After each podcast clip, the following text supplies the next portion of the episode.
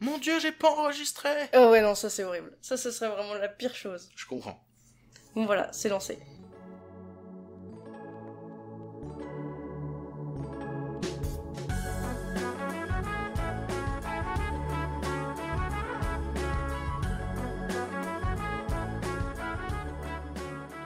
Et effectivement, ce podcast est bel et bien lancé à toute bombe dans vos oreilles. Victor, sa chérie et sa collection de Monopoly m'ont accueilli chez eux pour enregistrer ce cinquième épisode de La Case. Et j'espère, chers auditoris, que vous allez apprécier la discussion que j'ai eue avec Victor Bonnefoy, qui est connu entre autres pour sa chaîne YouTube In the Panda, où il y poste des courts-métrages, des vidéos à propos de films et parfois même des chansons. Il a aussi travaillé avec Spotify pour l'excellente série audio L'Employé. Si vous ne connaissez pas son travail, peut-être que cette discussion vous donnera envie de le découvrir, car c'est quelqu'un avec une grande sensibilité qui laisse en plus très bien paraître dans ses œuvres. Et je vous préviens quand même comme ça avant cet épisode, mais on a quand même spoilé Dragon Ball, Naruto et One Piece. Alors je tiens quand même à le dire qu'on a précisé à chaque fois quand c'était, donc j'espère que comme ça vous ferez pas avoir si jamais vous avez pas lu ses œuvres. En tout cas, je vous souhaite une très bonne écoute. Bonjour, aujourd'hui je reçois Victor. Salut Voilà, et je suis très contente de te recevoir parce que depuis que t'as sorti ta vidéo sur euh, le cinéma et les mangas, j'avais tellement envie de te poser des questions sur qu'est-ce que tu lis, qu'est-ce que tu regardes, tout ça, donc je suis trop contente que t'aies accepté de participer à ce podcast. C'est un plaisir. Et donc la première question que je pose à tous mes invités, c'est toujours la même, la première, c'est quel est le manga que t'as lu en premier? Alors c'est un peu compliqué parce que ça a été en deux temps. Euh, en fait, à la base, j'avais trouvé les mangas dans la chambre de mon oncle, qui avec qui j'ai à peine 5-6 ans d'écart, et euh, il lisait euh, Ranma 1,5 et il lisait Dragon Ball. Donc quand j'étais vraiment enfant, j'ai découvert les mangas avec euh, Dragon Ball et avec Ranma 1,5. C'est ça vraiment qui m'a qui m'a forgé, qui m'a fait dire waouh, c'est vachement bien. Et plus tard, le premier vrai manga que j'ai acheté, le premier vrai, en tout cas c'est ma mère qui me l'a acheté, qui m'a dit tiens, il y a ce truc, ils en parlent partout, ça a l'air sympa. C'était Naruto. euh, et qui ça étonne? Et, et du coup, euh, j'ai acheté, le, enfin j'ai reçu le premier tome de Naruto et je me suis dit putain, c'est vachement bien. C'est vachement bien les mangas. J'aime beaucoup. En plus, ça me rappelle Ranma 1,5 et Dragon Ball que je disais. Et du coup, j'ai commencé à acheter les Naruto qui sortaient dès la, pu- dès la publication du premier. Et en parallèle, au même moment, est arrivé Bleach aussi. Donc du coup, je me suis mis à acheter les Bleach et en même temps est arrivé One Piece. Donc il y a eu vraiment le trio des enfers Naruto, Bleach, One Piece et j'ai fait OK, on va aller là-dedans à fond. on va acheter que ça et ça va être trop bien. Mais c'est trop cool. Mais du coup, les mangas que t'as lus euh, chez ton oncle, est-ce que tu savais que c'était des mangas ou tu prenais ça comme euh, un truc random cool? Je pense que j'étais trop jeune pour m'en rendre compte. En tout cas, je voyais que euh, en, en tout cas, l'avantage qu'on avait à l'époque, c'est que contrairement euh, le mot avantage est peut-être mal choisi. Mais le truc qu'il y avait à l'époque, c'est que le, déjà le sens de publication n'était pas le sens de publication japonais. En tout cas, euh, c'est Glénat qui les éditait, je crois. Ouais. Euh, Glénat les éditait dans un sens de lecture classique. Et donc du coup, qu'on s'intéresse ou non au fait que ça vienne du Japon, qu'on s'intéresse ou non au fait que ce soit des mangas, pour moi, ça restait euh, une œuvre papier que je lisais.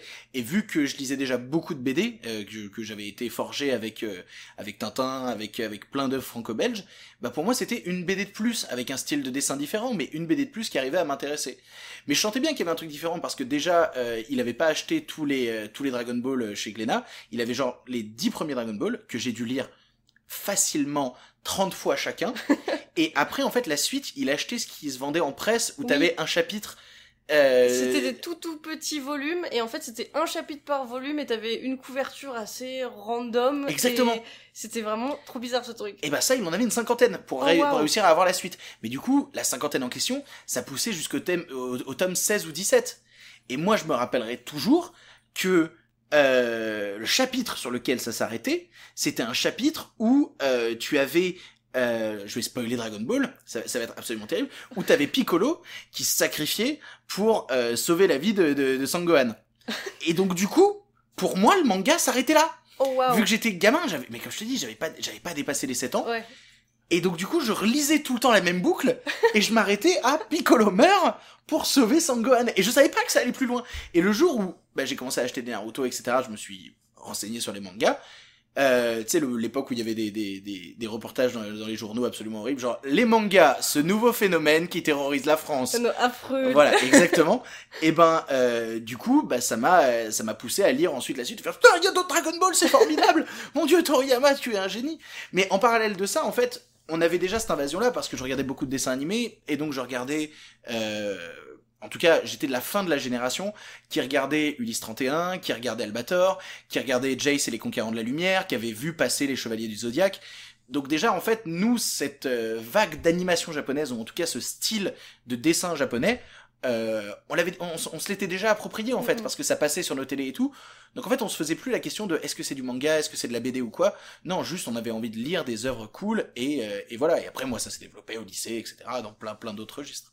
Ouais, et en plus dans ses dans ses premières euh, versions qui étaient du coup publiées en sens français, il corrigeait, enfin il corrigeait, il changeait toutes les onomatopées et il se faisait chier à les effacer et à mettre des onomatopées françaises. C'était l'enfer. ouais, je pense pour ceux qui y travaillaient là-dessus, ça devait être horrible de tra- retravailler toutes les planches. Mais je me dis aussi ça, ça permet quand t'es gamin, comme tu disais, de directement sans avoir de problème de culture, de sens de lecture et tout, de rentrer dedans. Et euh, du coup, je suppose, vu que ta mère t'a acheté le premier tome, elle a pas été réticente à l'idée de t'acheter des mangas? Non, pas du tout, parce qu'en fait, bah, l'oncle en question, c'était son frère. Euh, et donc, elle, c'est un truc qu'elle avait regardé, elle aussi. Elle avait vu son petit frère euh, regarder euh, les, les Chevaliers du Zodiaque, re- regarder tous ces trucs-là. En fait, je suis issu d'une génération, mes parents sont plutôt jeunes, où euh, bah, c'était normal, ça faisait partie du paysage, et c'était pas... euh, c'était pas comme euh, comme Ségolène euh, Royal le disait à la télévision avant quelque chose qu'il faut supprimer parce que nos jeunes têtes blondes oh là là c'est terrifiant. Euh, non non non justement pour nous c'était quelque chose d'assez naturel et normal. Et puis elle voyait bien aussi que euh, parfois je ramenais je ramenais des, des, des mangas euh, des mangas du lycée parce qu'en fait j'avais une amie qui qui, euh, qui achetait beaucoup de mangas mais euh, on était à l'époque où vraiment tu sais il y avait une division entre les mangas masculins et les mangas féminins Il y a toujours, hein, je te rassure. hein. euh, en fait, je, Enfin, je te trouve- rassure. Je, je trouve que c'est plus ouvert aujourd'hui. Enfin, en fait, en tout cas, je m'en rendais compte en lisant. Euh, comment ça s'appelle? Euh, Wonderland. Euh, J'ai oublié le nom. Euh, c'est pas Deadman Wonderland, c'est euh, My Promised euh, Euh, Never- My- oui. voilà My Promised Neverland où en fait on s'en fout que ce soit pour les garçons ou pour les filles My Promised Neverland pour moi c'est je trouve que ça abolit certaines barrières et à l'époque je les trouvais rares ces mangas là qui abolissent ces barrières parce qu'on me disait oh tu devrais lire Nana et moi je les regardais je disais bah je m'en fous un peu de Nana euh, T'as jamais lu Nana? Ben ça m'intéressait pas mais par contre Mmh. mais je suis désolé mais par contre j'ai lu à l'époque euh, Fruit Basket Ah yes. euh, j'ai lu Fruit Basket et euh, celui où je me suis dit en fait on s'en fout c'est le jour où on m'a fait lire Anima Plus Mmh. euh... Vois, c'est le truc avec. euh, Il y avait une, une fille, le personnage principal, elle avait pas des ailes Si, noires si, Oui, e- exactement, c'était des, c'était des ados qui pouvaient se transformer en animaux et tout, ils vivaient des ça. aventures. Et euh, en fait, elle m'avait dit, ah, tu devrais lire ça, ça va te plaire, et elle me conseillait des mangas. Et là où je me suis dit, bah ouais, en fait, on s'en fout, et c'est là où je me suis ouvert à d'autres trucs, euh, et à d'autres, à d'autres styles, à d'autres registres. Ok, donc t'as vraiment commencé vraiment intensément à lire des mangas au lycée ou au collège Euh, au collège, au collège, euh, au collège, c'est sûr, mais comme je te dis, moi, ça remonte déjà dès l'enfance, Oui, parce oui. que Ranma 1,5 et Dragon Ball, c'était déjà, déjà très gamin, j'avais 6-7 ans, tu vois. Ouais. Mais, mais tu sais, en fait, on fait partie aussi de cette génération qui a vu débarquer Pokémon. Mm. Et du coup, moi, quand j'avais euh, 5-6 ans, j'ai vu débarquer Pokémon et j'étais fan et je dis ah putain, il y a Yu-Gi-Oh, il y a Pokémon, il y a Digimon, je veux voir ça. Et donc en fait, ce style de dessin-là nous paraissait pas incongru. En Ouais. fait, ce style de dessin nous paraissait carrément naturel. Et quand on a vu, en tout cas quand ça s'est ouvert et qu'on en a beaucoup plus importé en France et qu'on a eu euh, vraiment des boutiques de mangas qu'on commençait spécialisées à ouvrir où il y avait des tonnes et des tonnes de registres, pour nous c'était la caverne d'Alibaba. Parce que c'était, oh mon dieu, on est passé à côté de tout ça.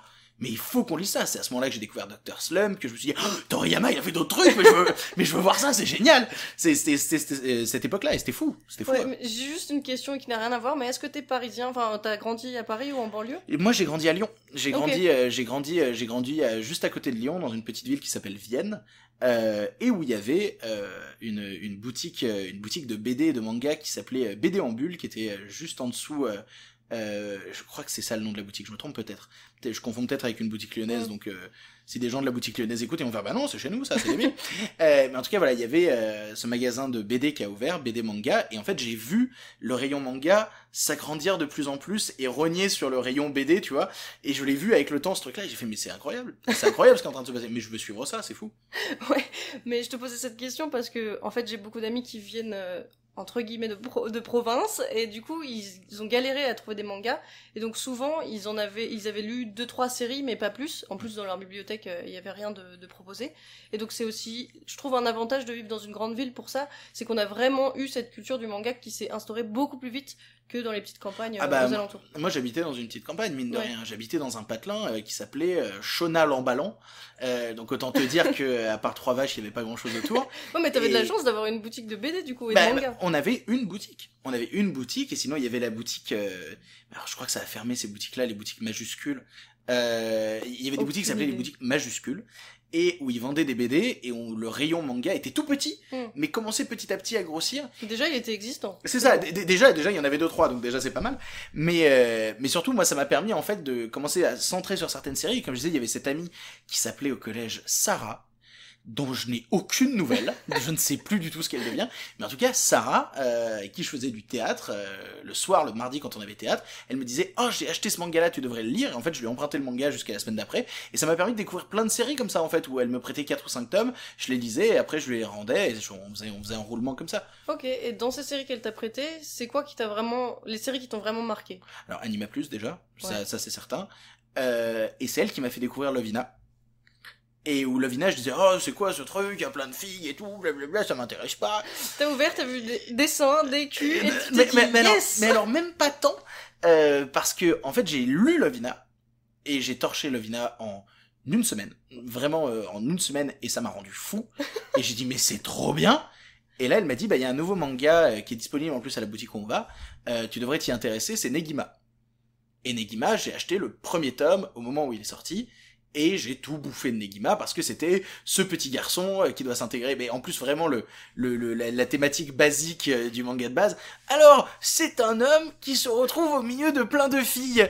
Oh là là, que va-t-il se passer comme Et aventure? surtout, c'est un, un petit garçon, quoi, C'est avec, ça. autour de femmes qui ont des corps euh, d'adultes, en fait. Exactement. Elles sont au lycée, elles ont 15 ans, mais elles ont déjà des seins d'une meuf de 35. Et t'es là genre, mais c'est bizarre quand même, euh, votre, votre manga.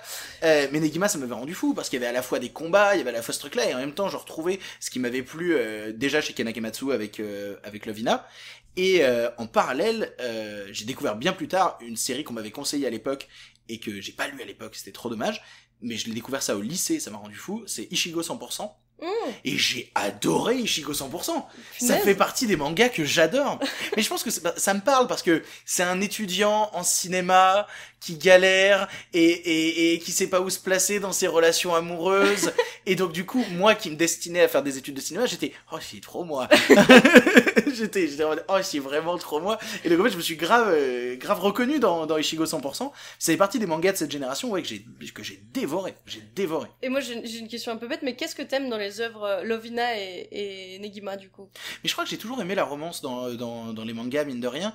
Et euh, en fait, j'ai toujours été ouvert au style. C'est- C'est-à-dire, ça m'a jamais dérangé de, de lire en parallèle Bleach et euh, d'acheter à côté. Euh, J'étais déjà euh, fasciné par, euh, par les dessins que je voyais de Junji Ito ou à côté de ça, ce que faisait Kanakamatsu avec, avec Lovina. J'ai jamais vraiment fait de frontière entre les mangas. Euh, je sais pas si ça, ça fait de moi un cas à part ou quoi, mais je, je me suis jamais fixé sur un truc. J'ai toujours pris tout ce que je pouvais prendre parce que ça me faisait plus de mangas à lire et c'était trop bien. Et, et puis surtout, les histoires sont touchantes. Les Ouais. histoires, les histoires, les histoires d'amour sont touchantes. Moi, ce qui m'a toujours fasciné, c'est de voir certains mangas où je me dis, euh, ouais, ok, ça va être ça, et d'être surpris. Je crois que ma plus grosse surprise à ce niveau-là, ça a été euh, Nozokana. Euh, qui, que j'ai acheté clairement parce que ça avait l'air d'être un hentai, euh, mais je l'ai vraiment acheté parce que ça avait l'air d'être un hentai, et effectivement, quand il y a trois scènes de cul à l'intérieur du même manga, tu dis, non, ok, c'est un hentai, et en fait, je suis resté pour l'histoire d'amour. euh, et vraiment, le truc m'a retourné parce que c'est, euh, je sais pas si tu vois ce que c'est Nozokana. Non, pas du tout. En gros, c'est l'histoire d'un étudiant qui euh, s'installe dans sa chambre et euh, dans sa chambre étudiante et dans le mur de sa chambre étudiante, il y a un petit trou. Euh, Ah si, j'ai lu. et du, du coup, il regarde par le petit trou et Oui, il tombe oui. sur la nana Oui, euh, dans, dans l'autre bâtiment qui est en train de se toucher oui. et qui lui dit "Eh, tu m'as surpris. Du coup, maintenant, on est obligé de s'observer un jour sur deux." C'est ça, oui, oui, je vois Et t'es là genre, oula, c'est vraiment le début d'un sale boulard. C'est vraiment le début d'un sale boulard, ce manga. Et en fait, leur histoire d'amour, elle est trop belle. Parce qu'en fait, à force de s'observer, ils tombent amoureux l'un de l'autre. Et ils ont ce truc qui dépasse en fait l'histoire de cul parce que, et au final, dans les derniers tomes, il y a quasiment plus de cul parce que tu sens que l'auteur, même lui, s'est dit, bah en fait ça a démarré comme un hentai, je l'ai vendu comme un hentai, mais en fait leur histoire d'amour elle me plaît. Et même moi ça m'a plu et je me suis dit mais j'ai envie de savoir où ils vont aller et tout et, et où est-ce que leur histoire d'amour va l'amener parce que l'histoire elle est super belle. Du fait qu'il la regarde par le trou en fait, et ben il a, il a possibilité de voir quand il lui arrive des trucs pas bien ou quand elle est vraiment en grave euh, dépression, qu'il essaye de lui amener des attentions et tout. Il y a, il y, a, il y a des choses qui se mettent en place qui dépassent le prisme de ah vous allez voir des bzaises. Euh, du coup c'est euh, moi ça m'intéresse vachement ça aussi et donc j'ai jamais été fermé à, à ce genre euh, à ce genre de manga là ça c'est sûr. Je suis très très très open à ce niveau là Putain, tu m'as donné envie de, de donner plus de chance à ce truc parce que. mais c'est vachement bien Nozokana mais je t'assure c'est vachement bien. Bah, moi, du coup, j'avais lu pour les histoires de cul, puis je m'étais arrêté là, quoi. mais, Je non, non, non, mais, non, mais je, je- je comprends parfaitement. Euh, le truc en plus le truc est assez court il fait 13 tomes tu vois. Euh, les trois premiers on est clairement sur du hentai qui va pas très loin. Jusqu'au moment où elle manque de se faire agresser par un type. Mm. dans son appart. Et lui il regarde par le trou sauf que c'est pas le jour où il a le droit de regarder par le trou Euh, il y a des règles strictes, il a pas le droit et tout. Et là, en fait, il se dit, bah putain, c'est pas possible, faut que je regarde, faut que je vois ce qui lui arrive. Il regarde et il voit que le type de l'autre côté va la tabasser, quoi. Et donc, du coup, il rentre par la fenêtre et tout, et il va éclater le mec. Et, et, et en fait, ces rapprochements-là, au final, l'histoire prend en texture, prend en volume, et tu te dis, bah putain, euh, leur relation, elle est peut-être plus intéressante, en fait, que juste la dimension sexuelle qu'on nous avait donnée à la base. Et Nozokana, c'est vachement bien. C'est vachement bien. Tu le vends trop bien, j'ai Mais oui, mais c'est vachement bien, Nozokana, mais je le défendrai à mort. Je crois que je lirai ça ce soir. Et euh, tu, bon, tu dis que t'es ouvert à toutes sortes de mangas, donc je vais te poser la question. Est-ce que tu lis des shoujo? Est-ce que t'en as lu? Alors, j'ai beaucoup de mal avec les Les termes. classifications Ouais. Et du coup, je ne sais pas du tout ce que shoujo veut dire exactement. Alors, oui, c'est vrai que c'est compliqué de, de classifier, mais en, en vrai, genre, shoujo, c'est, ça veut dire c'est un, manga qui a été publié dans un magazine shoujo, qui a l'appellation shoujo. Mais qui est donc destiné à un public plus féminin. Oh, ouais, entre guillemets, oui. Bah, je saurais pas. Après, ça dépend qu'est-ce qu'on appelle public féminin, évidemment. D'accord. Mais euh, il y a beaucoup de gens qui mettent l'étiquette shoujo, surtout en France, uniquement sur des trucs qui sont basés que sur des histoires d'amour, où il n'y a pas d'autres trucs derrière, il n'y a pas de fantaisie, euh, il n'y a pas d'histoire de cul, euh, c'est juste... Bah, Ichigo 100%, est-ce qu'on on est sur un shoujo? Je sais pas du tout, faudrait que je cherche. Parce que c'est que de l'histoire d'amour. Hein. euh, je, pense... Parce que techniquement, Lovina, c'est que des histoires d'amour. Ouais, non, euh, Lovina, c'est pas un, un shoujo. Ça Ouais, pas mais été c'est ouais, publié mais c'est pas un shonen non plus, tu vois. Euh, si, si, ça a été publié dans un magazine shonen. Ah putain, euh. Ouais. D'accord. Ah, je suis étonné. Ouais, si, si. Euh, Lovina et Negima, pareil. Alors, Negima, je comprends parce qu'il y a une dimension combat aussi, il y a d'autres Mm. trucs euh, en plus, il y a de la magie, il y a des choses comme ça. Euh, bah, moi, je te dirais Ichigo 100% comme ça, j'ai lu Fruit Basket aussi. Donc, Oui, ça, euh, Fruit Basket, ouais. Voilà, j'ai lu Fruit Basket. euh, Aujourd'hui, je saurais pas te dire. En tout Ouais. cas, euh, en tout cas, ouais, dans les derniers mangas que j'ai achetés, j'ai pas regardé ça en fait. C'est-à-dire que moi, ça m'intéresse très peu de savoir euh, si c'est euh, Pour filles, pour garçons, entre guillemets. hein, Ouais, parce que... bah clairement, bah euh, tu peux le voir les quatre derniers que j'ai achetés. Attends, parce qu'on va t'aimer. Je m'en fous que ce soit un podcast. Vous n'entendez pas, mais je me déplace. Voilà, hop, tac. Tu vois les quatre derniers mangas que j'ai achetés et que j'ai toujours pas lus. Il y a My Hero Academia. Ouais. Bon, là, on est Shonen. clairement sur du shonen. On m'a conseillé ça, qui est Are You Alice, qui a l'air d'être un shonen aussi, mais euh, Jamais lu. en fait, il paraît que c'est une relecture de Alice au pays des merveilles. euh, Donc voilà, je m'y suis intéressé. Et les deux autres, c'est des seinen. Et donc Mm. je ne sais pas ce que c'est qu'un seinen. C'est normalement une catégorie pour, on va dire, euh, personnes un peu plus âgées, avec des histoires plus profondes et souvent plus de violence. Et ils se permettent aussi, euh, ouais, parfois des scènes de, ouais, de baston, on va dire, où il y a du sang, des trucs un peu psychologiques, hard. D'accord, bah là tu vois, j'ai pris les brigades immunitaires parce que ça me faisait rire. En fait, ça se passe dans un corps humain. Et, euh, et en fait, c'est les, euh, toutes les petites personnes qui travaillent à l'intérieur de ton corps. Ah, c'est genre la vie, mais en manga. C'est exactement ça. C'est l'histoire de la. C'est, c'est Il était une fois la vie en manga. Et euh, donc par exemple, il y a une scène à un moment, il y a une scène de baise où euh, on parle beaucoup de cul euh, dans ce podcast. c'est terrifiant. Euh, C'est et- pas grave, le podcast d'avant, c'était aussi beaucoup de cul. Yes, parfait. Mais dès qu'on parle de manga, je pense qu'on va tomber dedans à un moment. Euh, et en fait, euh, tu vois tous les euh, tous les petits personnages qui disent "Oh mon dieu, il faut aller remplir le corps caverneux, allons-y." Euh, et en fait, euh, c'était pas du tout une scène de sexe. En fait, le mec dans le corps dans lequel ils sont était juste en train de se branler. Ouais. Et du coup, tu les vois après dans le corps et vraiment, tu sais Ils comme sont déçus. ben non, ils sont tristes. Pour eux, c'est une scène comme après une mort, tu vois, où, euh, où tu as vu en plus les petits, les, les petits personnages qui sont les spermatozoïdes, tu les vois les bonhommes dire oh là là, ça y est, on y va, c'est maintenant, c'est le moment. Et en fait, tu vois vraiment le chef de la brigade qui pleure en disant ils sont morts pour rien. Et vraiment, les, les brigades immunitaires black, ça m'a fait rire. Et Happiness, je l'ai toujours pas lu. Ça a l'air d'être un manga de vampire. C'est le, en fait, le style d'image a l'air vraiment badant. Ouais, ouais. Et ça m'a intrigué. Mais pour le coup, voilà, moi je m'intéresse plus euh, au style d'image, au style de dessin, euh, à ce que va raconter l'histoire, plutôt qu'à chercher, euh, comme je te dis, Ichigo 100%, euh, je me suis tourné de- dessus parce que je me suis dit, ok, ça a l'air rigolo, euh, le pitch de départ c'est, oh, il a vu une culotte, il essaye de retrouver la fille que c'est, donc euh, je me suis dit, bon, bah ça peut être rigolo, et au final je suis resté parce que euh, l'histoire d'amour avec le trio Mm. amoureux et tout me plaisait, me plaisait beaucoup. Non, même la preuve que t'as lu Fruit Basket, il y a, y a pas beaucoup de monde qui l'ont fait. Moi, je sais que j'ai tanné mes frères pour qu'ils le lisent, ils l'ont jamais Mais c'est vachement bien, Fruit Basket. Après, il y a une dimension fantastique dans Fruit Basket. Clairement, clairement. Mais c'est vraiment un, un shoujo dans le sens où on parle beaucoup des relations entre les personnages, on voit aussi le... En fait, ce qui caractérise un shoujo, surtout, c'est qu'on a le point de vue intérieur d'un personnage euh, principal. D'accord. Donc, euh, bah, l'héroïne, c'est Toru Honda. Mhm. Et en fait, on a toujours ses sentiments, ses pensées, et, euh, son ressenti. Et c'est bah ouais, c'est plutôt ça qui caractérise un shoujo, parce que c'est souvent un personnage féminin. Et du coup, tu vois la vie au travers elle, et comment est-ce qu'elle vit les aventures euh, par elle, quoi. Plutôt qu'avec plein de personnages différents et tout. Alors, dans Fruit Basket, elle va en croiser plein, des personnages de haut en couleur et Oui, de tout toutes à les, fait, oui. les sortes, mais, euh, mais c'est par le prisme de Toru qu'on qu'on aborde tout ça. Et pour le coup, j'ai pas lu Nana. Donc, euh, je, suis dés- Pourquoi? je, suis, je suis désolé, je suis désolé, j'ai pas lu Nana. Mais parce qu'à l'époque, je pense que j'avais encore des a priori à la con. euh, et je suis sûr. Après, d'un autre côté, on m'a dit que Nana, ça ne finissait jamais. Oui. euh, et que le manga ne finira jamais. Mais c'est pas grave, en fait, je trouve qu'il faut quand même donner sa chance à Nana parce que c'est tellement un manga fou. En fait, elle te fait passer par des milliards d'émotions et son dessin à Ayazawa, donc l'autrice, Ouais. C'est tellement beau. C'est vraiment si beau. En plus, euh, bah, c'est euh, du coup c'est un manga qui raconte l'histoire de deux filles qui s'appellent Nana Mhm. et qui vont se rencontrer et vivre ensemble et être coloc. Et en fait, c'est deux filles qui sont diamétralement opposées. Donc t'as une fille qui est plutôt rock et qui aime euh, du coup euh, chanter, qui est dans un groupe et tout. Et l'autre est plus Loli. Et ouais, de l'autre est plus, on va dire, l'archétype de la japonaise mignonne qui veut être femme au foyer, qui veut porter du rose, des froufrous et tout. Et en fait, on a donc deux clichés dans la tête de ces personnages. On se dit qu'il y en a une qui va mal tourner, forcément. Et finalement, c'est pas forcément celle qu'on croit. Et il y a plein d'histoires dramatiques, il y a plein d'histoires de trahison, de trucs amoureux, de romances, de trucs. Enfin, c'est vraiment trop bien. D'accord. Et euh, ouais, c'est triste qu'on n'ait pas la fin, mais ça donne aussi un côté assez mystique, je trouve, à l'œuvre. Parce que finalement, ça met pas de fin à toutes ces relations. Surtout que dans le 20, donc il y a 21 tomes, et dans le, le 20e, il se passe un événement de ouf. Et du coup, dans le, 20 dans le 21e tome, tu fais que pleurer, et quand ça s'arrête, tu te dis, bon, l'autrice est malade, on aura peut-être jamais la fin, ok. mais je conseille quand même Nana. D'accord. Mais non, mais tu m'intrigues. Il faudrait, il faudrait vraiment que je lui donne sa chance. C'est juste que à l'époque, j'avais, euh, je l'avais pas lu et que c'est sûrement une erreur de ma part. C'est clairement une erreur de ma part, je pense. Ouais, après tout, moi je trouve, euh, je suis une grande fan de Ayazawa et je trouve que tous ces mangas euh, valent vraiment le coup parce qu'en fait, tout, quasiment tous les mangas de l'autrice ont été publiés en France, qui est quand même une rareté, donc euh, publiés chez, chez Delcourt, il me semble.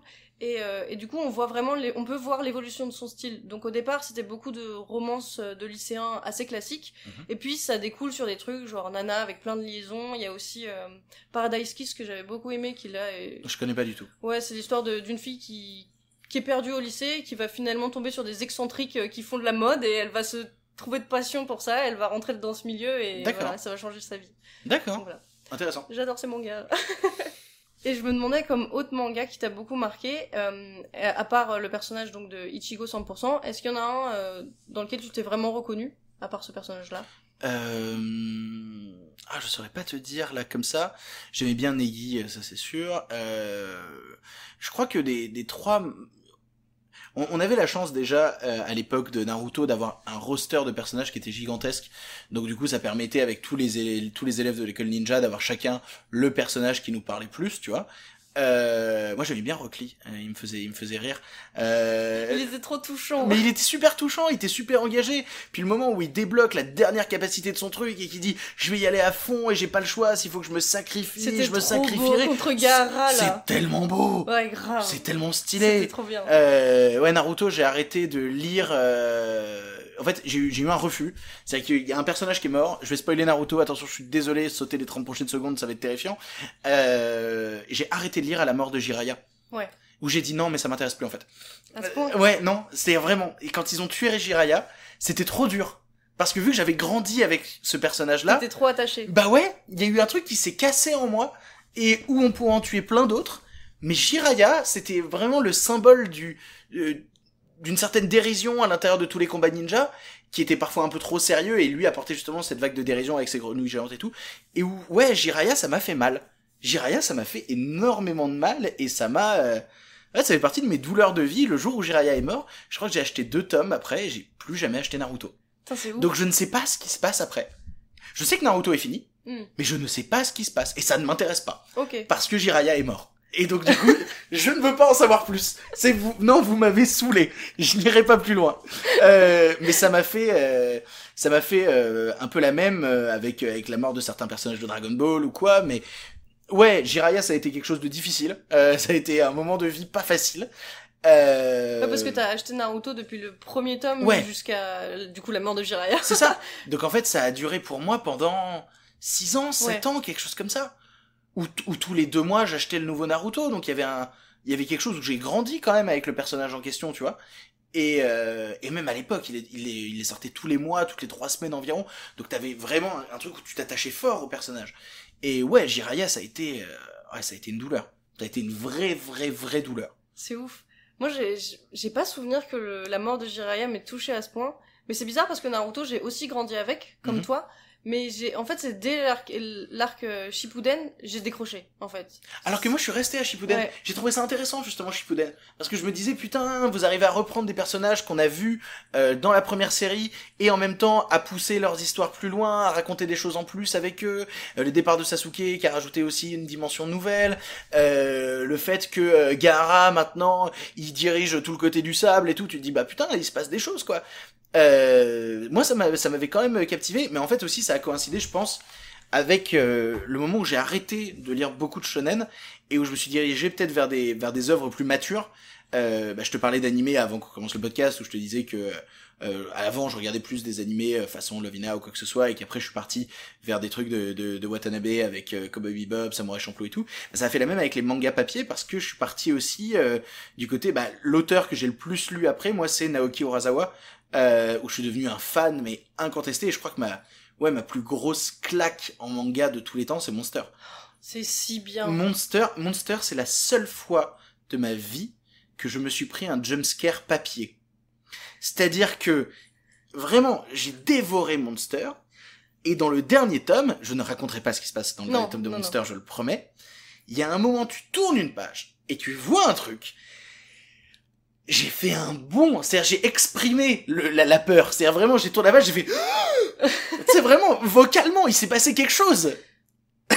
Et vraiment ça m'a retourné. Ça m'a retourné. Monster m'a rendu fou. Non mais je comprends parce qu'en même temps l'histoire est tellement prenante et ces dessins, je sais pas, il y a un truc qui se passe dans cette œuvre qui est incroyable. Tu tu t'y prends, t'as l'impression que c'est réel et c'est en plus ça se passe euh, du coup en Allemagne ouais et je sais pas, il y a un truc de proximité peut-être qui fait que ben moi je me suis vraiment aussi reconnue, j'avais l'impression que ça se passait en vrai et quand je lisais ça j'étais happée et je vois très bien la, la Oui. page dont, dont tu Euh, parles. ouais, la, la- la bonne double page on la Voilà. connaît bien Et j'étais là genre oh putain. ah, ah, non mais c'est c'est fantastique c'est fantastique et après Naoki Urasawa bon déjà en, en, en background de tout ça euh, j'avais commencé à m'intéresser à d'autres trucs parce que j'avais lu tout Death Note euh, qui je pense a été une étape aussi euh, de toute façon euh, Naruto, One Piece, Death Note, on est sur une génération où il s'est passé des trucs. Bah, Bleach, j'ai l'impression un peu moins pour euh, certains, mais en tout cas pour moi ça a été fort.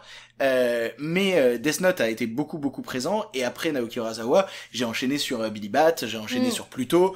Euh, le seul que j'ai pas lu encore de Naoki Urasawa, et euh, il faut que je m'y mette, il faut que je m'y mette, je promets, je m'y mettrai un jour, c'est euh, 20th Century Boys, euh, que j'ai toujours pas lu. Euh, mais on me, on me l'a tellement vendu comme une œuvre majeure que j'attends. Ouais. Je vais prendre le temps sur celui-là. Non mais comme je dis, quand on te dit oui, regarde ça absolument et tout, faut mieux se mettre dans des bonnes conditions, faut attendre le bon moment. On presse pas ce genre de choses. Ouais, je suis d'accord. C'est comme mon sœur, moi au départ, euh, j'avais commencé à le lire, mais j'étais trop jeune. Je- J'étais vraiment trop jeune. C'était un, un grand oncle qui me l'avait passé, et j'avais pas du tout accroché. Je comprenais rien. En plus, euh, bah, à l'époque, j'avais peut-être pas tout le vocabulaire qu'ils utilisaient dedans. Du coup, j'avais complètement décroché, et j'ai relu ça il y a très peu de temps. hein. J'ai lu mon sœur il y a quoi?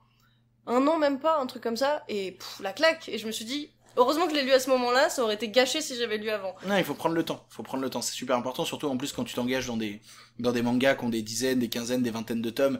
Et je parle là, par exemple, tu vois, celui que j'aimerais reprendre à mort parce que je me suis arrêté à un moment, c'est One Piece. One Piece, en fait, à un moment, j'ai lâché parce que au 52e ou au 53e tome, j'ai dit j'en peux plus. Je suis épuisé. Vra- ah, mais vraiment, j'en ai marre de courir avec vous. Je vais, je vais rester sur le côté de la route. On se revoit plus tard, les gars. On, on fait ça, on se revoit beaucoup plus tard. Il se, pa- il se passe quoi dans le 52e tome? Enfin, à peu près, genre, c'était à quel arc? Il y a eu le l'énorme procès. Euh... où t'as toute la marine et tous les bateaux Mm. qui arrivent en même temps. euh, Il y a eu ce truc-là et j'ai lâché à peu près par là. Ok. Et est-ce que dans. Parce que dans One Piece, donc dans tout ce que t'as lu, est-ce que tu t'es pris une claque Genre comme la mort de Jiraiya ou pas trop? Ah moi, euh, il y a eu des moments, si, si, si, si, si, si, il y a eu des moments dans One Piece. Alors là, je pourrais pas te les reciter, mais euh, il y a eu des moments dans One Piece où, je- où ça m'a, ça m'a touché profondément. Parce que moi je sais que j'ai chialé comme une merde et je me disais mais c'est pas possible de pleurer pour ça. Bon, je vais spoiler One Piece, attention. J'ai pleuré à la mort de leur premier bateau. Entre guillemets la mort, Oui. tu vois, plutôt la destruction. Mais j'ai pleuré mais comme une merde. J'étais là pendant 10 minutes en me disant mais pourquoi je pleure pour un bateau? Mais One Piece, j'ai failli lâcher aussi au moment où ils sont tous séparés. Ah ouais. au, moment où ils sont tous séparés, ils se retrouvent chacun dans leur coin et que tu découvres plein de nouveaux personnages et tout, j'étais là genre bah non en fait parce que je suis attaché à l'équipage. Donc j'ai pas envie en fait de de de de, de pas revoir euh, Usopp, de pas revoir les autres. Je- je- ça, ça me fait chier en fait. Et euh, au final j'avais persévéré mais j'ai lâché et maintenant je crois qu'on en est à 80, quelque chose comme Ouais, ça ouais. dans ce style, ouais. Et je me suis toujours dit je vais reprendre One Piece. Hmm. C'est- ça fait partie de mes défis de vie. Tu sais, il y en a, ils se disent, oh, je vais me faire du piano, je vais faire des trucs comme ça. Moi, c'est, je vais reprendre One Piece. Je sais pas quand, je sais pas comment, mais je vais reprendre One Piece. Et pour reprendre One Piece, je le, re- je relirai du premier au 53e tome, tous ceux que j'ai déjà, je le ferai. Quand? Pff, aucune idée. Bah, Euh, après tu peux attendre parce que l'œuvre n'est pas finie donc t'inquiète pas que. Mais va-t-elle dans- finir un jour? Hein? Euh, à part Et Oda avant. va te reposer au bout d'un moment, prends des vacances. Ah, il en prend, il en prend. Oui, oui, bah, même. il est plus. Ouais. c'est, c'est fatigant, là. C'est clair, hein, le, le, le rythme qu'il a, c'est un truc de ouf. Ah, c'est dément. C'est un monstre. Un monstre. J'en parlais hier, euh, ouais, parce que du coup, hier, j'ai enregistré euh, l'autre podcast euh, avec Si, euh, qui est dessinatrice. Mhm. Et bah, elle, elle me disait que, bah ouais, en étant dessinatrice, elle se rend compte de la puissance de Eiichiro Oda, parce que déjà, la vitesse à laquelle il travaille et le rythme qu'il tient, enfin, c'est un truc de fou. Il fait des fresques de dingue. Ah ouais. Il il y, a des, il y a des scènes, des fois, tu vois le nombre de figurants qui est en arrière-plan et tout. Il arrive toujours à te caler un pandaman en plus en fond à un moment. Tu fais, mais putain! Mais, Oui. tu es, mais tu es malade! et je comprends après des gens comme, euh, comme, les, comme les auteurs de Death Note où ils commencent à mettre plus de texte que de dessin. Tu dis, allez-y les gars. Non, Franchement, a- je après, eux, c'est parce que c'est différent, c'est parce qu'ils sont deux. Ouais. Donc, du coup, il y en a un qui gère plutôt euh, l'histoire et l'écriture, et l'autre qui gère les dessins. Et donc, euh, c'est pour ça qu'on a cette... C'est, c'est Oba et Obata. Ouais, c'est ça. Donc c'est pour ça qu'on a cette dualité de texte magnifique et de dessin incroyable, tu vois. C'est parce c'est- qu'il y a deux auteurs. Et du coup, bah tiens, pour parler d'eux, j'ai toujours pas fini Bakuman. Hein. Oh non Bakuman, j'ai 9 tomes. J'en ai, j'ai dû en lire 4. Ouais.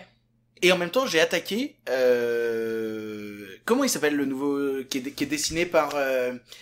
Euh... ah mon dieu avec des anges et tout le délire. Platinum là? Oui, exactement Platinum End. Euh... Je hais ce truc. Sérieux? Je déteste. Ben, en fait, Platinum End m'a surpris parce que en fait, ils faisaient un pack où ils vendaient les trois premiers dedans. Euh, j'allais prendre le train, je savais pas quoi foutre. Du coup, j'ai acheté le pack où il y avait les trois. Euh, j'ai eu le premier, j'ai fait ouais. J'ai eu le deuxième, j'ai fait ouais. Puis j'ai eu le troisième, j'ai fait ok. et puis j'ai continué à lire et j'ai fait bah c'est intéressant. Mais du coup, j'ai dû lire les quatre premiers et j'en ai cinq ou six aussi. Je suis spécialiste pour acheter des séries de manga et ne pas les lire. Vraiment, c'est terrifiant. Il y a un manga qu'un ami me conseille depuis une éternité. Et en fait, pour me mettre la pression et m'obliger à lire, j'en rachète. Comme ça, je me dis, mec, t'en as 12, lis-les au bout d'un moment, arrête d'en racheter, lis-les. Eh ben, j'ai 12 Tokyo Ghoul. Je n'ai toujours pas posé les yeux dessus. Mais, mais alors que c'est vraiment le manga préféré d'un pote qui, qui en plus se fait surnommer Kaneki et tout, donc globalement fan de Tokyo Ghoul, mais jusqu'à la moelle, qui a des tatouages de Tokyo Ghoul, et qui me dit lis Tokyo Ghoul, c'est incroyable. J'en ai 12. J'en ai pas lu un. Mais c'est, mais vraiment, et à chaque fois qu'il vient, il me les sort, il me les pose sur la table, il fait, tu lis cette merde maintenant? Je fais, genre, pardon, excuse-moi Clément, je suis vraiment désolé. Donc voilà, mais je suis spécialiste pour ça, c'est vraiment terrifiant. Tu les lis pas pourquoi? Parce que t'as pas le temps ou parce que tu trouves pas le moment J'ai ou- pas le temps. En fait, j'y pense pas. En fait, c'est terrible parce que euh, dans mon boulot, je passe beaucoup, beaucoup de temps derrière l'ordinateur. Donc, en fait, je regarde beaucoup de choses. Euh, après, quand je me pose, c'est que je me dis, tiens, je vais regarder un film parce que soit le boulot ou parce que soit l'envie, parce que ça va me détendre. Tiens, j'ai des jeux vidéo à faire. Donc, il y a déjà le fait que je joue beaucoup trop à League of Legends, il faut que j'arrête. Euh, donc, je joue à League of Legends et à TFT, et quand je joue pas à LoL, euh, bah, actuellement, je joue à Pokémon et à Death Stranding, euh, qui sont dans deux registres très opposés. Très, très opposés, oui. Extrêmement opposés. Euh, et du coup, au milieu de tout ça, il n'y a pas de moment où je me dis, tiens, faudrait que je me pose et que je lise un manga. Les quatre que je t'ai, que je t'ai montré là, je les ai achetés il y a un mois. Ah ouais. J'ai toujours pas posé mes yeux dessus. Et en fait, je crois qu'il y a quand même toujours le Victor adolescent à 12 ans qui vient me taper sur un coin de la tête de temps en temps et qui me dit mais achète des mangas, c'est trop bien les mangas. Et du coup, comme un enfant de 12 ans euh, avec une carte bleue, euh, j'achète des mangas. Très dangereux ça. C'est extrêmement dangereux. Faut pas du tout faire ça. Mais par exemple, tu vois, quand j'ai tourné la vidéo sur les mangas et le cinéma américain, euh, on est, on a tourné au Manga Café et la, et la très très très gentille personne qui nous a accueillis au Manga Café et qui tient aussi le Manga Café euh, nous, nous a conseillé à moi et ma chérie euh, The Promised Neverland. Du coup, j'en ai acheté trois. J'ai lu les trois, je trouvais ça génial. Aujourd'hui, j'en ai huit. J'ai toujours pas dépassé le 3, hein. Mais j'en ai huit Parce que je me suis dit, je veux pas rater la suite, faut que je l'achète. Mais pourquoi tu les lis pas, espèce de con? Donc voilà, donc je suis un énorme euh, consommateur de mangas mais je les lis pas. Ces derniers temps, je les juste juste je les achète parce que j'ai un besoin adolescent de baigner dans cette culture-là, de me tenir au courant de ce qui se passe, d'avoir envie de voir les nouvelles séries, les nouvelles tendances, voir où est-ce que les auteurs se dirigent. Ça m'intéresse à mort les mouvements, mais j'ai je trouve plus le temps de euh, de les lire quoi. Alors qu'avant, c'était l'inverse. J'avais pas la thune pour les acheter, mais par contre, genre, je téléchargeais énormément de scans. Je crois que Ichigo 100%, je l'ai lu intégralement en scan. Mm. Mais parce que j'avais pas la thune de m'acheter l'intégralité de la collection euh, de Ichigo 100%. Mais j'étais avide de ça. En fait, c'est toujours un parallèle que t'as entre l'enfance et la partie plus adulte de ta vie. Euh, c'est que quand t'es quand t'es ado, t'as le temps, mais t'as pas l'argent. Du coup, tu trouves des moyens pour combler ton temps sans, sans argent. Dès que tu deviens un peu trop adulte, t'as l'argent, mais t'as plus le temps. C'est ça. Donc t'achètes des trucs dont tu vas pas pouvoir profiter parce que tu manques de temps. Après, c'est aussi prioriser différentes choses. Enfin, C'est probable, oui, c'est aussi probable. C'est aussi que je consomme énormément de, de films, de choses comme ça à côté, donc c'est très compliqué de me rediriger vers ça. Non, c'est sûr, parce que quand on a plusieurs passions, euh, c'est difficile de jongler avec les deux. Moi, par exemple, je regarde très peu de films. Si je regarde trois par an, c'est déjà le bout du Je monde. souffre énormément Je suis Fa- face à ce que désolée. t'as. Là, j'ai fait un calcul. Les films sortis en 2019, donc pas des rattrapages d'anciens, Mhm. juste de films sortis en 2019, j'en suis à 91. Waouh. Est-ce que j'étais au cinéma cette année? Ah oui, oui, oui. Cette phrase est terrifiante Non mais non, non laisse-moi expliquer parce que euh, j'étais au Japon du coup pendant un an et au Japon la place de cinéma coûte 20 euros. Oh merde Voilà. Et donc je n'ai pas 20 euros à mettre dans une place de cinéma, surtout que ça sera en japonais et j'ai pas envie de voir un film en font, ils japonais. font pas de VOST avec de l'anglais euh, sous-titré japonais? C'est très rare. C'est vraiment très très rare. Et c'est souvent pour euh, bah les Disney t'oublient. C'est tout le temps en japonais. D'accord. Euh, les Marvel t'oublient. C'est tout le temps en japonais aussi. Et ils ont quelques films qui sortent, mais c'est c'est vraiment très rare de trouver un truc sous-titré en, en japonais. C'est je sais pas pourquoi. Même attends, ils ont sorti quand j'étais au Japon Taxi 5. En doublé japonais? Oui. Oh, c'est dur Oh, c'est dur Bon, j'ai pas payé 20 balles pour aller voir ça, hein, mais, Oui, bah non, bah, il fallait pas. C'est mais pas, j'ai bien utile. rigolé. Oui, bah, je comprends bien. Je suis désolé, j'ai complètement dévié de sujet, excuse-moi. Non, mais y a pas de souci, euh, on peut parler de films aussi. hein. mais ouais, non, j'ai vu qu'un seul film, c'était le film de Bong Joon-ho.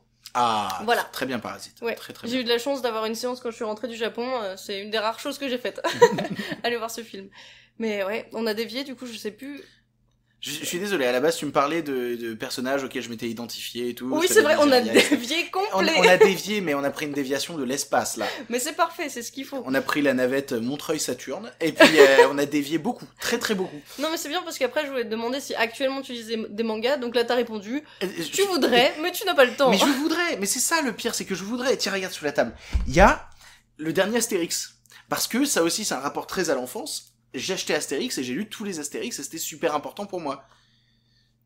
Il fait 40 pages, le bordel J'ai toujours pas pris le temps de le lire C'est terrifiant, ça c'est alors que j'adore ce média, j'adore les mangas, j'adore les BD, j'adore ce genre de trucs là, mais j'ai de moins en moins de temps pour me poser et lire. Et moi c'est un truc qui tu sais, on parle de gens qui lisent de moins en moins, qui ont de moins en moins de temps de lire, mais c'est parce qu'on a, tellement de sources nouvelles de distraction, de sources nouvelles euh, de culture, que c'est très compliqué, et parce que la lecture est un média exigeant. Euh, contrairement à euh, regarder des choses qu'on peut faire de manière assez passive parfois, alors que certaines œuvres nous demandent d'être actives, les jeux vidéo qui peuvent être un moyen de se détendre, de, de- de s'évacuer l'esprit sur quelque chose, euh, voilà, le, le manga, euh, enfin le, le format papier, le format lecture, devient un format qui est plus exigeant que tous les autres. Parce que c'est un truc où tu es obligé d'être actif. C'est quelque chose où tu es obligé de t'investir à fond, de lire, de faire l'effort de tourner les pages, d'être dans une démarche active. C'est pour ça qu'on développe de plus en plus d'audiobook.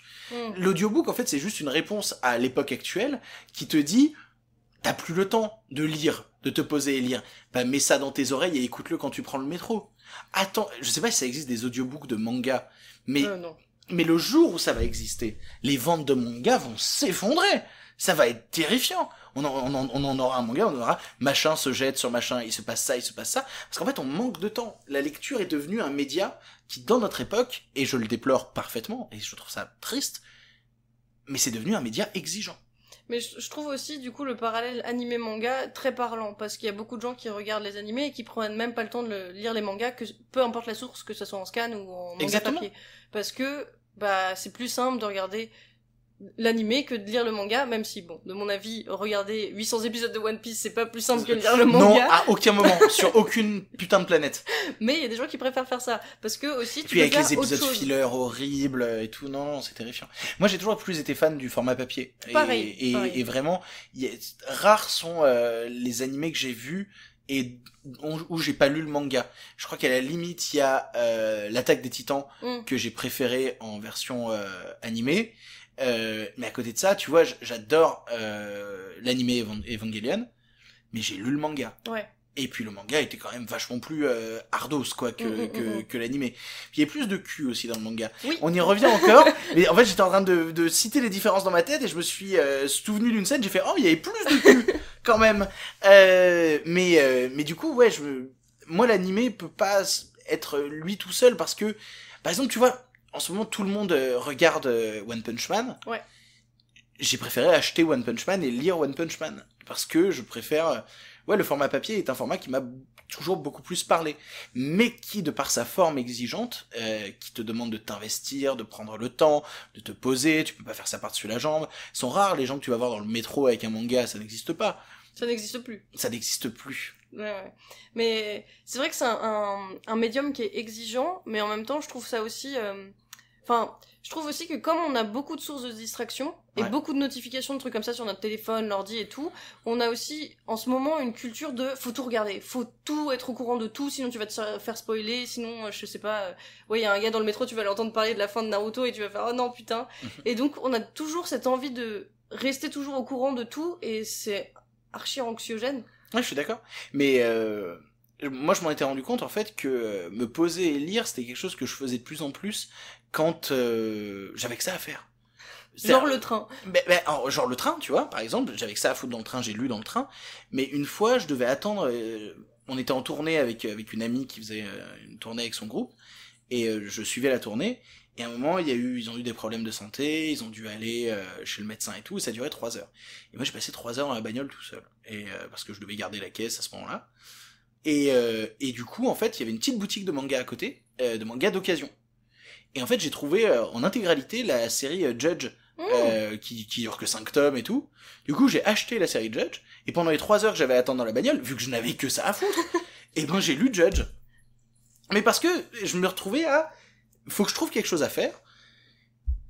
Et j'ai le temps de me poser. J'ai le temps de me poser, j'ai le temps de lire, j'ai le temps de regarder, et ben je vais lire. Mais dans un quotidien effréné euh, de, de, de connards de parisiens, euh, je saurais pas comment le dire autrement Non, c'est un très, Euh, très bon terme, j'approuve.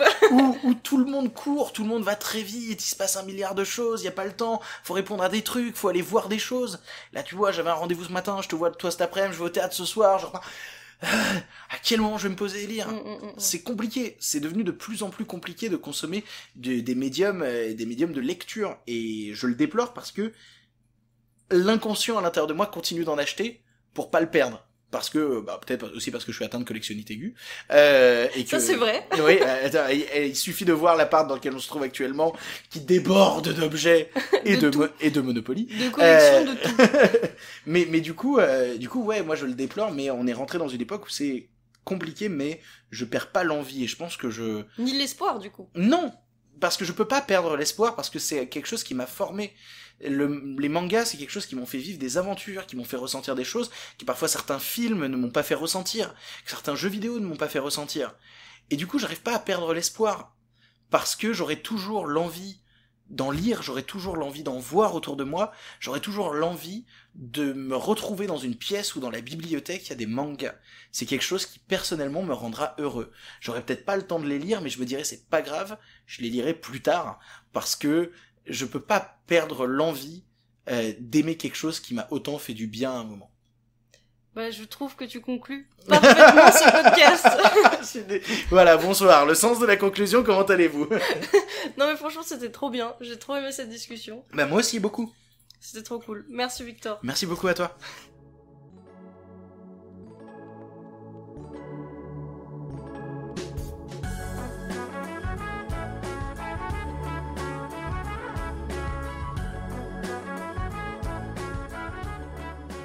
Merci d'avoir écouté cet épisode. Vous pouvez retrouver tous les liens utiles concernant mon invité dans la description, ainsi que tous les titres de manga dont on a parlé aujourd'hui si jamais un titre en particulier vous a intrigué. Sinon, je vous encourage aussi vivement à vous abonner à ce podcast si jamais vous voulez manquer aucun futur épisode. Et surtout, n'hésitez pas non plus à me suivre sur ma chaîne YouTube principale, l'appendicite chronique, et ou sur mon Instagram, l'appendicite-du-bas, pour plus de contenu. Bref, je vous fais des bisous, c'était l'appendicite et je vous souhaite bien sûr à toutes et à tous une très bonne année 2020. Cœur sur vous.